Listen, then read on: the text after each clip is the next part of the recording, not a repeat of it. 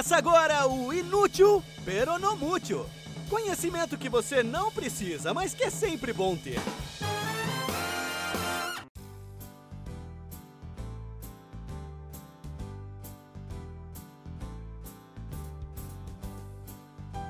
Olá, iluminados ouvintes! Bem-vindos a mais um episódio de Inútil Peronomútil, o podcast que toda quarta-feira traz assuntos aleatórios de qualidade que ninguém pediu e que provavelmente ninguém vai usar para nada. Mas vai que surja uma oportunidade e você tem a chance de impressionar outrem desfilando seu conhecimento sobre aleatoriedades. Então, pelo sim, pelo não, é sempre bom ouvir. Já faz alguns meses que eu fiz aqui o último díptico, que são dois episódios que têm alguma ligação sobre um determinado assunto. E sei que, apesar de ninguém ter comentado nada, algum dos seis ouvintes do podcast estava sentindo falta do formato. Bom, se nenhum dos seis ouvintes estava sentindo falta, quando nada, quando nada, eu estava. Então resolvi fazer mais um díptico. E nesse episódio, e no episódio da semana que vem, eu vou falar sobre conspiração ou melhor, eu vou jogar luz sobre duas famosas teorias conspiratórias, contar como surgiram e o que na verdade são. E assim, mostrar que nesses dois casos específicos a realidade é bem menos interessante do que a ficção. E que assunto melhor para começar um díptico sobre conspiração do que os Illuminati, a sociedade secreta que, escondida nas sombras, manipula o destino do mundo e os principais acontecimentos e fatos históricos, e que estão por trás do tal globalismo que assusta tanta gente. Ou pelo menos é o que diz uma das teorias da conspiração paranoicas que circulam por aí. A Ordem dos Illuminati surgiu na Bavária, onde hoje é a Alemanha, e foi fundada em 1776 por Adam Weishaupt, quando ele tinha 28 anos. Ele era um fanzaço de escritores e filósofos do iluminismo francês, como Claude Adrien Helvetius e Paul-Henri Thierry.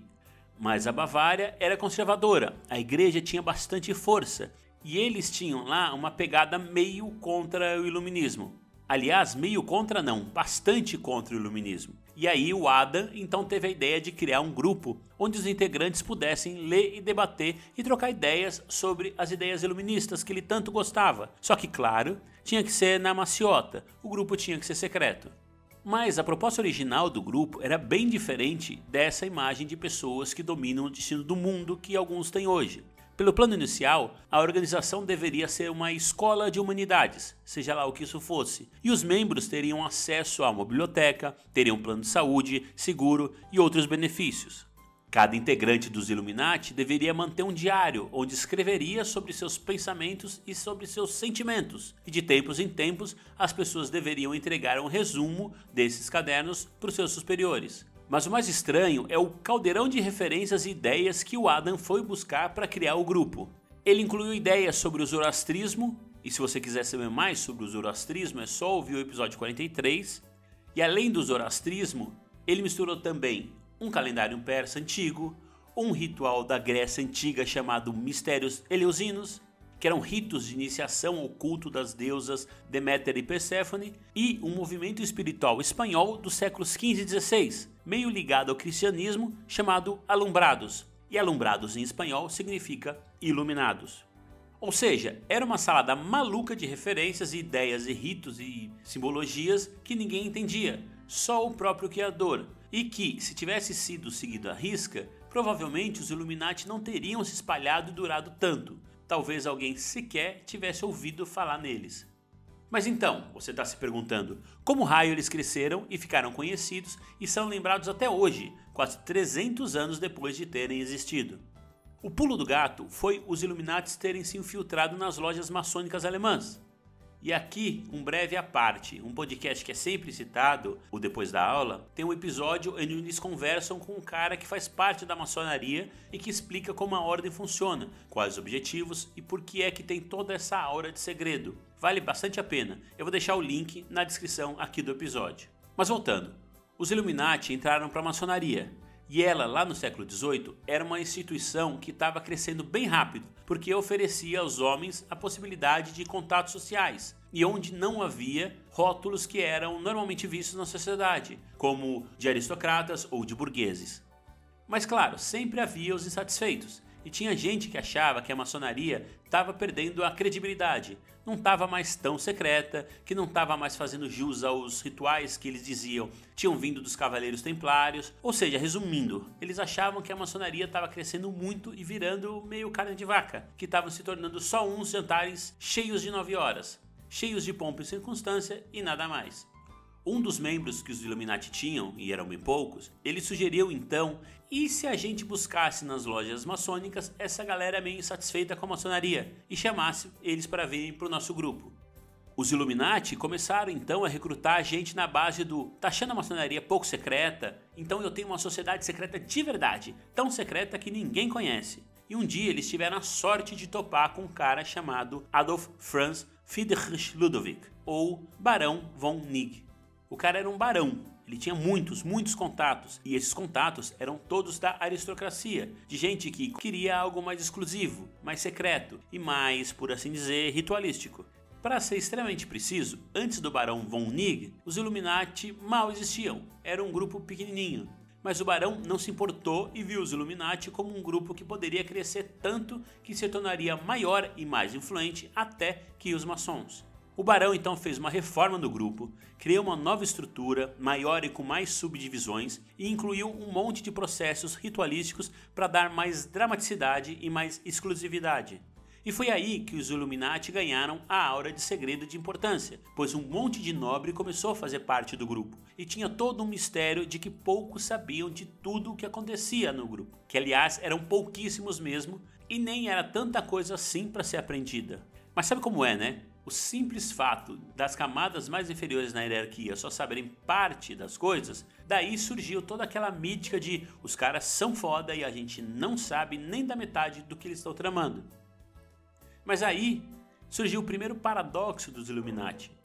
O grupo tinha sido criado para seguir as ideias iluministas, ou seja, todo mundo na sociedade devia ser igual, não devia ter hierarquia entre nobreza e as outras classes. Mas eles acabaram crescendo e ficando importantes e relevantes justamente por criar mais e mais hierarquias internas e trazendo um monte de membros da aristocracia. O nível mais alto da ordem, por exemplo, eram os rex, ou em latim, reis. Um segundo paradoxo era a relação ambivalente que os Illuminati tinham com a religião, mais especificamente com o cristianismo. O Nig era ateu, era um admirador das ideias de Spinoza, por exemplo. Mas tanto o Nig quanto o Weishaupt, para fins de atrair mais membros, tinham moldado o discurso do grupo para juntar o cristianismo com o iluminismo. Eles começaram a dizer que Jesus Cristo era o libertador do povo de toda a humanidade. Era o profeta da doutrina da razão, aquele que devia introduzir igualdade e liberdade entre os homens. Os Illuminati passaram a se definir como os portadores da mensagem da igualdade de Cristo, que tinha sido distorcida com o passar do tempo. Só quando os membros chegavam no nível hierárquico mais alto, os de Rex, é que eles descobriam que essa mensagem toda era uma fraude elaborada, como o Nig chegou a comentar, já que os cabeças do grupo eram todos ateus. Esses dois paradoxos causavam muito conflito interno, muita pressão e muita disputa. Gente que se sentia enganada por diferentes motivos. Tinha os que pensavam, me prometeram ideias iluministas, todo mundo igual, mas tem uns aqui mais iguais que os outros. E tinha aqueles que pensavam, tem gente aqui muito alinhada com Rousseau, querendo muita igualdade, eu não estou gostando muito disso aí não. Ou tinha aqueles ainda que pensavam, peraí, esse papo de Jesus ser salvador da humanidade e defensor da igualdade, vocês estão dizendo que na verdade não acreditam em nada disso? E aí, muita gente poderosa e cheia de contatos nos lugares certos, que tinha entrado e ajudado a organização a crescer, começou a sair. E a sair criticando, com alguns inclusive pressionando as altas autoridades alemãs para dissolverem o grupo dos Illuminati. Em 1784, a pressão interna ficou tão grande que o barão von Nigg que era, junto com Adam, o líder dos Illuminati, ele foi obrigado a renunciar ao seu posto do chefão máximo supremo e nunca mais quis saber dos Illuminati. O Adam, o fundador original, o que primeiro teve a ideia, ele ficou sozinho como líder, mas ele não fazia a menor ideia de como ser líder. Então a coisa acabou saindo do controle, a galera começou a sair e ninguém mais deu muita bola para ninguém do grupo. E não que realmente precisasse, porque os Illuminati já estavam se implodindo. Mas em 1785, ou seja, apenas nove anos depois do grupo ter sido criado, os Illuminati foram dissolvidos, logo após a Baviera criar uma lei que proibia sociedades secretas. Um ou outro desinfeliz ainda chegou a tentar reviver o grupo, do tipo, na clandestinidade é que era bom. Aí sim ia fazer sentido ser uma sociedade secreta. Mas a ideia não vingou. Nos anos seguintes, os dois principais líderes, o Nig e o Haupt, escreveram livros detalhando essas contradições do grupo que levaram à dissolução. E o Haupt, inclusive, chegou a pedir desculpas por ter criado os Illuminati. Então, como é que raios que um grupo que durou pouco tempo e sequer saiu da Alemanha veio se tornar essa lenda urbana de aqueles que agem nas sombras para decidir o futuro da humanidade e dominam o mundo inteiro? É que poucos anos após os Illuminati desaparecerem, lembra o que aconteceu ali perto, na França? Sim, a Revolução Francesa, com ideais iluministas e tal. E muita gente seguiu dizendo que era tudo obra dos Illuminati, que eles ainda existiam, secretíssimos, e que, das sombras, foram os grandes influenciadores da galera de Paris. O rumor de alguma forma pegou e sobreviveu e chegou até os dias atuais. E como quem conta um conto aumenta um ponto, os Illuminati hoje em dia são uma raça de reptilianos, estão entre as pessoas mais ricas e influentes da Terra e querem sei lá o que com o futuro da humanidade. Pura bobagem, claro. Ou não, Talvez eu mesmo sou um integrante dos Illuminati, ou sou, na verdade, financiado pelos Illuminati e faço parte de um enorme esquema de contra-informação. Nunca saberemos ao certo. As únicas certezas que você pode ter é que o Inútil pelo Numútil tem uma página no Facebook com mais informação que eu acabo não comentando aqui. E tem também um perfil no Instagram com pílulas de informação de qualidade e de utilidade duvidosa, que é o inútilpnm.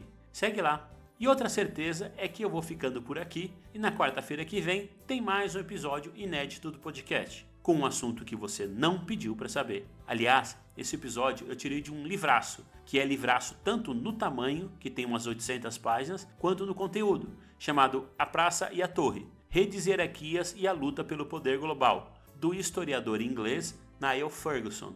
Tem em português, hein? Eu recomendo fortemente. E recomendo também indicar esse podcast quem sabe ele começa a crescer e se espalhar algum dia. Até lá, siga voltando e ouvindo toda quarta-feira um episódio inédito. Fiquem bem e até a semana que vem. Você acabou de ouvir Inútil Peronomútil. Informação aleatória de qualidade para enriquecer suas conversas na mesa do bar.